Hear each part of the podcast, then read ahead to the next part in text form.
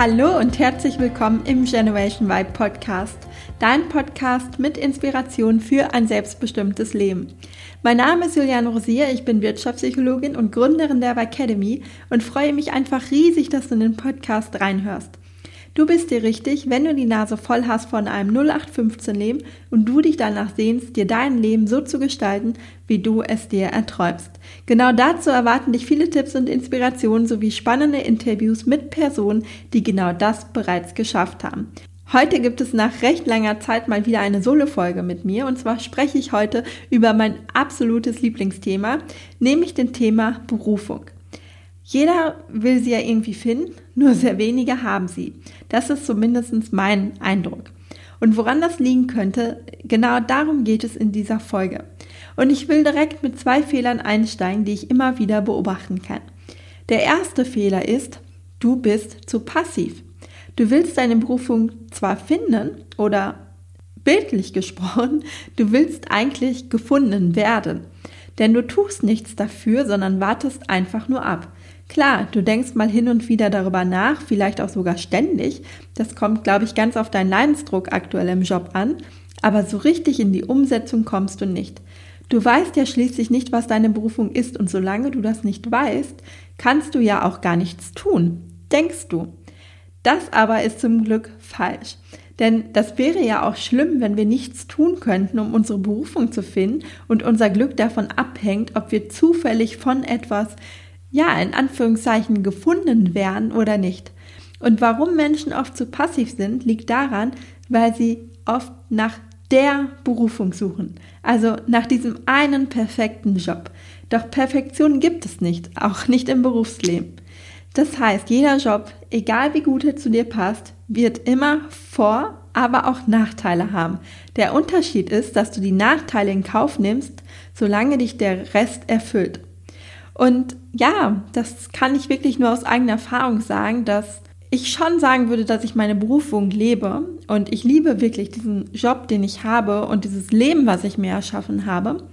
Aber natürlich gibt es auch in meinem Job Aufgaben, die mir keinen Spaß machen. Das ist zum Beispiel die Buchhaltung. Die muss aber sein. Es ist super wichtig für mein Business, dass ich da den Überblick behalte, dass ich regelmäßig die Buchhaltung mache. Das gehört einfach dazu. Und so gibt es in jedem Job Aufgaben, die dir keinen Spaß machen werden. Ja, und deswegen such nicht nach dem einen perfekten Job, nach der Berufung und konzentriere dich da nicht zu sehr auf die Nachteile. Denn jeder Job hat, wie gesagt, Nachteile. Es kommt aber wirklich so auf das Große und Ganze an. Und wenn dich der Hauptteil der Aufgaben erfüllt, dann go for it. Und wenn du nicht so passiv bist, machst du meistens den zweiten Fehler. Und der ist, du bist zu ungeduldig. Du hast dich zwar auf dem Weg gemacht und weißt, dass du ins Handeln kommen musst, um deine Berufung zu finden, aber dir geht das alles nicht schnell genug. Und auch das kenne ich sehr gut von mir selbst. Aber dazu möchte ich dir sagen, die Berufung zu finden, das ist wirklich ein Prozess und funktioniert nicht von heute auf morgen. Es ist wie eine Reise, auf die du dich begibst. Und ich verstehe das gut, wenn du momentan sehr unzufrieden im Job bist und vielleicht jeden Morgen sogar mit Bauchschmerzen aufstehst, dann will man natürlich so schnell wie möglich etwas anderes finden, um nicht mehr dorthin zu müssen. Aber so setzt du dich natürlich unheimlich unter Druck und das ist leider kein guter Zustand, um seine Berufung zu finden. Denn dann willst du einfach nur weg und bist nicht frei für den Weg oder für den Prozess. Und es ist auch leider etwas, was nicht mit einem Fingerschnipp zu bewältigen ist, denn die Berufung zu finden kann verdammt anstrengend sein. Aber das sagt einem ja fast niemand, denn die meisten erzählen dir, ja, wenn du deine Berufung gefunden hast, musst du keinen Tag in deinem Leben mehr arbeiten und erzählen dir, dass es total leicht ist, sie zu finden und sie auch zu leben. Dazu kommen dann aufpolierte Bilder bei Instagram, entweder von einem Traumstrand dieser Welt oder vor einem aufpolierten Ferrari und das Versprechen, dass auch du in zwei Wochen dahin kommen kannst. Du siehst schon, ich übertreibe jetzt ein bisschen, aber man bekommt manchmal schon den Eindruck bei Instagram oder generell in den sozialen Medien, dass so ein bisschen mit dem Finger auf diejenigen gezeigt wird, die einen in Anführungsstrichen ganz normalen Angestelltenjob haben und denjenigen das Gefühl gegeben wird, dass es super leicht ist, sich ein erfolgreiches Business aufzubauen und seine Berufung zu leben. Und ja, dass es einfach etwas ist, was jeder erreichen kann und zwar in zwei Wochen. Und das ist ganz sicherlich nicht so. Das muss man auch einfach mal deutlich sagen. Ähm, es kann nämlich auch manchmal ein verdammt schwerer Weg sein. Und ich vergleiche das immer mit einer Wanderung. Stell dir vor, du läufst auf einem ebenerdigen Wanderweg, umsäumt von schönen Wildblumen, die Sonne strahlt dir ins Gesicht, du kannst von dem Weg aus auf das Meer hinunterblicken und die Meeresluft riechen. Es ist der perfekte Weg und leichtfüßig könntest du stundenlang so weiterlaufen. So fühlt sich deine Berufung an. Aber leider ist das nur die schöne Seite des Weges, denn manchmal macht der Weg auch ein paar Kurven und geht mal hinauf und mal wieder hinab und dann wieder hinauf und dann wird der Weg schon etwas beschwerlicher. An manchen Tagen kommt aber Sturm auf oder es fängt so richtig an zu schütten und du wirst pitschnass. Manchmal stehst du auch an einer Gabelung und weißt nicht weiter. Du bist dir nicht sicher, ob du rechts oder links abbiegen sollst oder vielleicht geradeaus weiterlaufen sollst. Und manchmal kann es sogar sein, dass du dich verirrst und musst den langen Weg zurücklaufen, um zu dem Weg zurückzukehren. Aber das ist auch gar nicht schlimm, denn sonst wäre das Wandern auf Dauer auch langweilig. es gehört dazu, dass es mal anstrengend wird, man mal ins Schwitzen kommt und dann wieder Passagen hat, wo einem der Weg total leicht fällt oder mit einer schönen Aussicht belohnt wird. Das heißt, es lohnt sich auf jeden Fall loszugehen und ich möchte dir heute sechs Phasen vorstellen, die du durchlaufen musst, um deine Berufung zu finden. Und wie gesagt, es kann auch mal anstrengend werden, aber es lohnt sich auf jeden Fall. Und die erste Phase, die bezeichne ich als die Aufwachphase. Das heißt, du merkst langsam, hm, irgendwie fühlt sich mein Job nicht mehr so richtig stimmig an. Und so eine leise Stimme meldet sich in dir, die sagt, das kann es doch nicht gewesen sein. Du bist dir aber zu dem Zeitpunkt noch unsicher, ob es einfach nur eine Phase ist oder ob es wirklich Zeit für eine Veränderung ist. In der zweiten Phase realisierst du mehr als deutlich, dass dein Job nicht der ist, den du bis zur Rente ausüben möchtest. Und du bist dir sicher, dass du etwas ändern musst. Das ist die Realisierungsphase. Danach kommt die Phase Nummer drei, das ist die Zweifelphase. Du hast inzwischen erste Ideen gesammelt, aber du hast keinen Plan, wofür du dich entscheiden sollst und welcher Weg wirklich sinnvoll ist. Und ich glaube, das kennen wir alle, dass wir manchmal an einem Punkt im Leben stehen, wo wir irgendwie tausend Ideen haben.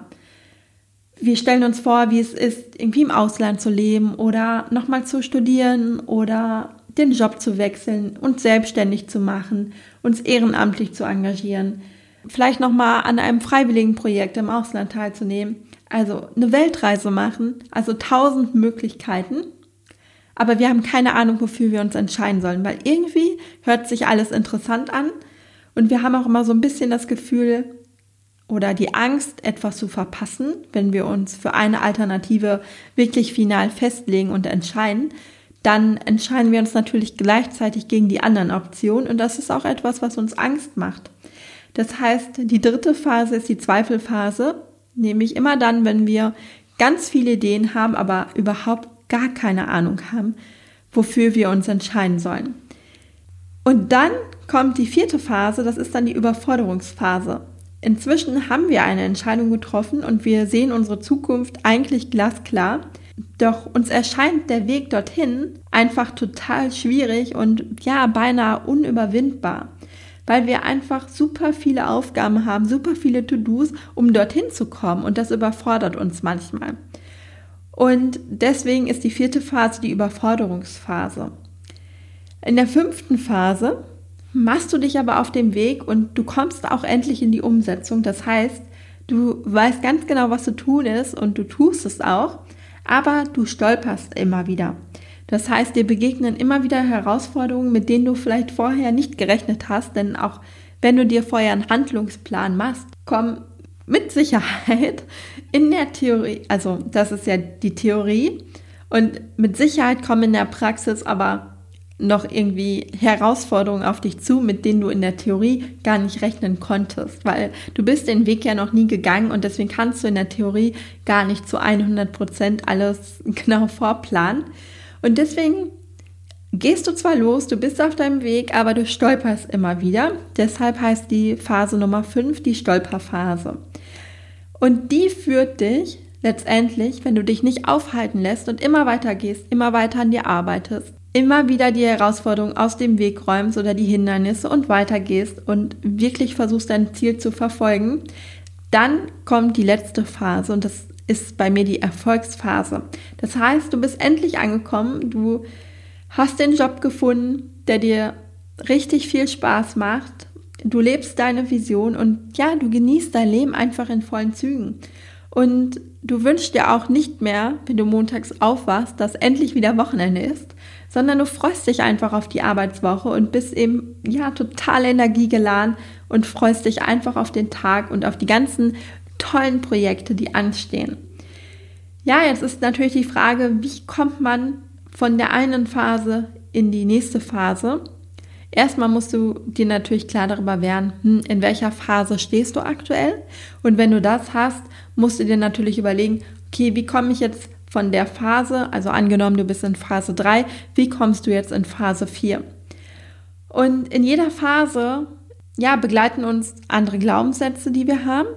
Zum Beispiel in Phase 1 haben wir sowas wie, Arbeit ist schließlich kein Vergnügen, von nichts kommt nichts, das Leben ist kein Ponyhof. All solche Sätze, mit denen wir uns antreiben, irgendwie weiterzumachen und uns auch nicht erlauben, wirklich mal zu reflektieren, kann es nicht sein, dass es wirklich Zeit ist für eine Veränderung? Hm.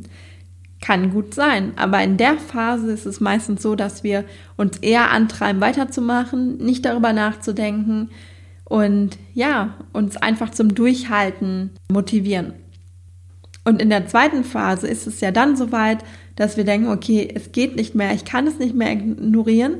Und dann spielen wieder andere Glaubenssätze eine Rolle, dass wir dann so denken, Herr gut, ich müsste was ändern, aber ich kann doch gar nichts anderes. Ich bin gar nicht gut genug. Ja, du merkst schon, in jeder Phase stehen wir anderen Herausforderungen gegenüber und haben auch andere Glaubenssätze, die uns blockieren. Und es gibt natürlich aber auch Erfolgsfaktoren, die dich einfach auf deinem Weg unterstützen, die dich pushen, von einer Phase in die andere zu gelangen. Ja, die Erfolgsfaktoren, die findest du in meinem Freebie, was du auf meiner Homepage findest, da kannst du dir den Erfolgsplan downloaden. Und ganz wichtig, in dem Erfolgsplan findest du einmal natürlich die Erfolgsfaktoren, die dir dabei helfen, diese Phase zu meistern und das nächste Level zu erreichen, aber auch, und das ist auch genauso wichtig, die Stolperfallen, die dir in der Phase begegnen können. Das heißt, welche Herausforderungen tauchen typischerweise auf? Ich meine, das ist natürlich auch noch mal bei jedem ein bisschen anders, aber trotzdem gibt es einfach so ein paar typische Stolperfallen, die eigentlich fast immer auftauchen und in dem Erfolgsplan erfährst du einfach, welche das sind und was du auch dagegen tun kannst. Das heißt, ich kann jetzt natürlich leider hier nicht auf jede einzelne Phase eingehen. Dafür ja, das würde einfach die Folge sprengen. Aber wenn dich das Thema interessiert, dann gehe auf jeden Fall auch auf meine Homepage und hol dir den Erfolgsplan. Du findest den Link dazu natürlich auch in den Show Notes. Und ich hoffe, ich konnte dir jetzt ein paar Impulse mitgeben und wünsche dir jetzt einen wundervollen Start in den Montag. Wenn dir die Folge gefallen hat, freue ich mich wie immer über eine Bewertung, denn damit hilfst du mir einfach, den Podcast noch bekannter werden zu lassen. Und meine Vision ist es wirklich, ja, so viele Menschen wie möglich mit meiner Vision und mit meiner Botschaft zu erreichen. Deswegen würdest du mir wirklich einen riesigen Gefallen tun, wenn du meinen Podcast bewertest und abonnierst und mir vielleicht auch einen Kommentar bei Instagram da lässt. Denn ich freue mich immer von dir zu lesen und zu hören, wo vielleicht deine Herausforderungen sind, um deine Berufung anzugehen oder zu finden und dich auf den Weg zu machen. Ja, ansonsten bleibt mir gar nicht mehr viel zu sagen, als dir jetzt wirklich nochmal einen guten Start in die Woche zu wünschen und bis zum nächsten Mal. Dein Julian.